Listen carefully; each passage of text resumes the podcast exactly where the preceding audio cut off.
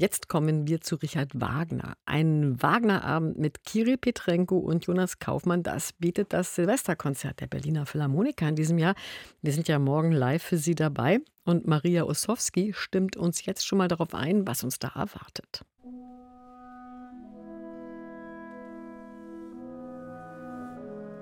Passt das, ein musikalischer Aperitif vor der Silvesterparty mit der Wiener Fassung von Richard Wagners Tannhäuser? Ist das nicht eine Wonne nur für Wagnerianer? Oh, warum nicht? Pilgeraskese trifft Wollust auf dem Venusberg. Der Trieb kämpft gegen den Geist, die Sinnlichkeit gegen die Spiritualität. Dieses Thema zieht sich bekanntermaßen durch die ganze Menschheitsgeschichte und fügt sich mit den Berliner Philharmonikern und ihrem sinnlich durchgeistigten Chefdirigenten ein in die Stimmung dieses Jahresendes.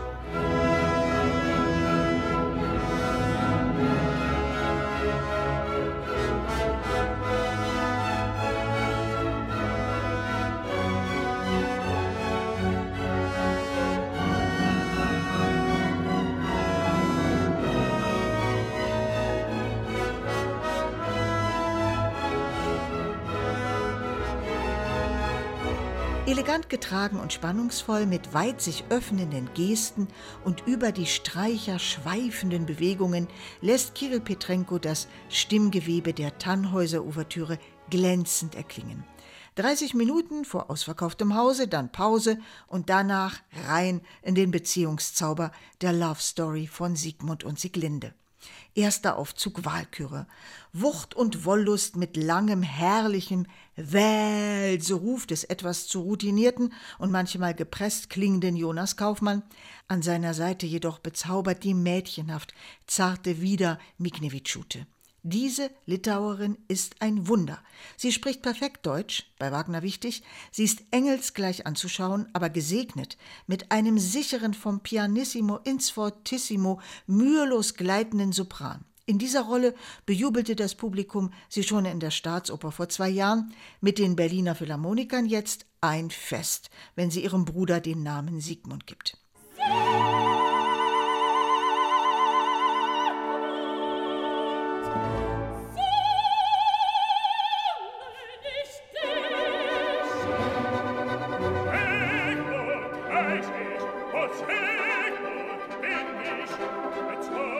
Winterstürme wichen dem Wonnemond, das Liebespaar kommt in der konzertanten Aufführung einander nur musikalisch nahe, was aber völlig ausreicht. James Joyce bemerkte mal zu dieser Szene, Wagner stinkt nach Sex. Bei den Philharmonikern stinkt gar nichts. Da duftet es, bitteschön, nur in allen Klangfarben des erotischen Paradieses. Grandios als Gegenspieler Georg Zeppenfeld, der lieblos böse Hunding. Sieglinde schickt ihn schlafen, um mit Siegmund ins Bett zu steigen, und spätestens dann kann die Silvesterparty beginnen, denn dieses orgiastische Finale hebt auch den letzten Wagner-Skeptiker aus dem Sitz. Thank you.